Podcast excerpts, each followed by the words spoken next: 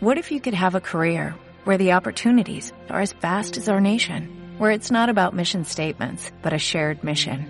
At U.S. Customs and Border Protection, we go beyond to protect more than borders, from ship to shore, air to ground, cities to local communities. CBP agents and officers are keeping people safe. Join U.S. Customs and Border Protection and go beyond for something far greater than yourself. Learn more at cbp.gov/careers. Este edificio te va a llamar la atención desde que entres en el pueblo. Te va a sorprender su torre de hierro, que son varias planchas soldadas en forma de un moderno campanario que además con el tiempo, pues eh, entre la oxidación y las tonalidades eh, que han cogido, pues la verdad es que es de gran belleza. Y, mm, que la, bueno, este, esta torre sustituía a una que había, pero que había que derribar porque estaba en ruinas.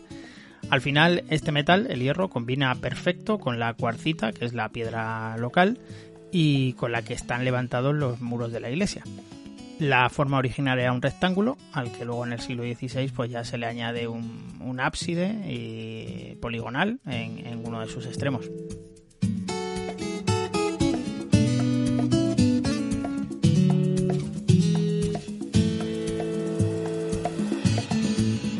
Turismo en Robledo Llano. Señalización turística inteligente en formato audio. Iglesia de San Blas.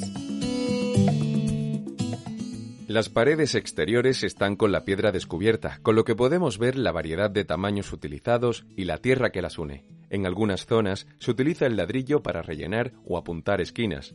Un friso con formas redondeadas recorre todo el perímetro de la nave fundiéndose a la perfección con la teja árabe de la cubierta. Cuatro contrafuertes a cada lado rompen la monotonía de la nave rectangular, aportando robustez y marcando un perfil diferente y original al conjunto. Un pequeño soportal compuesto entre dos de los contrafuertes del lado sur protege la entrada. El arco que sostiene el tejadillo es casi plano, ocupa todo el tramo entre ambos muros. El arco de la puerta es de medio punto, realizado en ladrillo rústico. El interior está pintado de blanco en paredes y techos. Solo los cuatro arcos que sostienen la cubierta, toda la cúpula del previsterio y un par de líneas cerca del techo marcan el rojizo del ladrillo que las forman. De este tono son también las baldosas del suelo, con lo que el conjunto se presenta con una armonía poco común. La simplicidad de las formas y colores destacan cada uno de los rincones en los que la sobriedad general se rompe con el estallido de color de las flores que lo embellecen. Recientemente se ha restaurado el retablo principal de la iglesia. Es una gran obra que, que le ha devuelto a la vida. Hace poco estaba roto en pedazos eh, arrinconado en, en, la sacristía y debe ser el retablo original que se encargó con la iglesia, ya en el siglo XVI o XVII, ya que las pinturas que contienen parecen muy antiguas. Estas pinturas eh, nos retratan curiosas escenas medievales eh, en las que se representan hombres religiosos, edificios, árboles. Son muy interesantes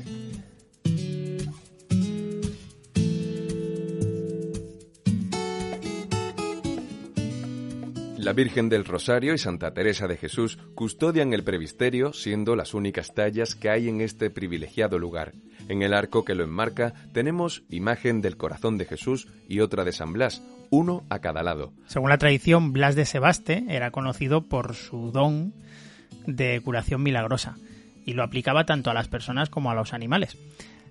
Eh, la historia viene porque salvó a un niño que se ahogaba al clavarse en su garganta una espina de pescado y de ahí que ese sea el origen de que la costumbre de bendecir las gargantas el día 3, que es la fiesta, el día 3 de febrero, que es la fiesta de San Blas.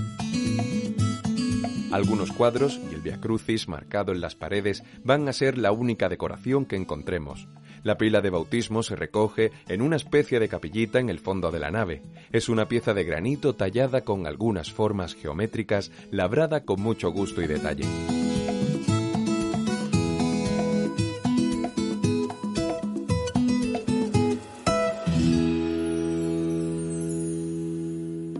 Una producción de Cuerty Podcast para Radio Viajera.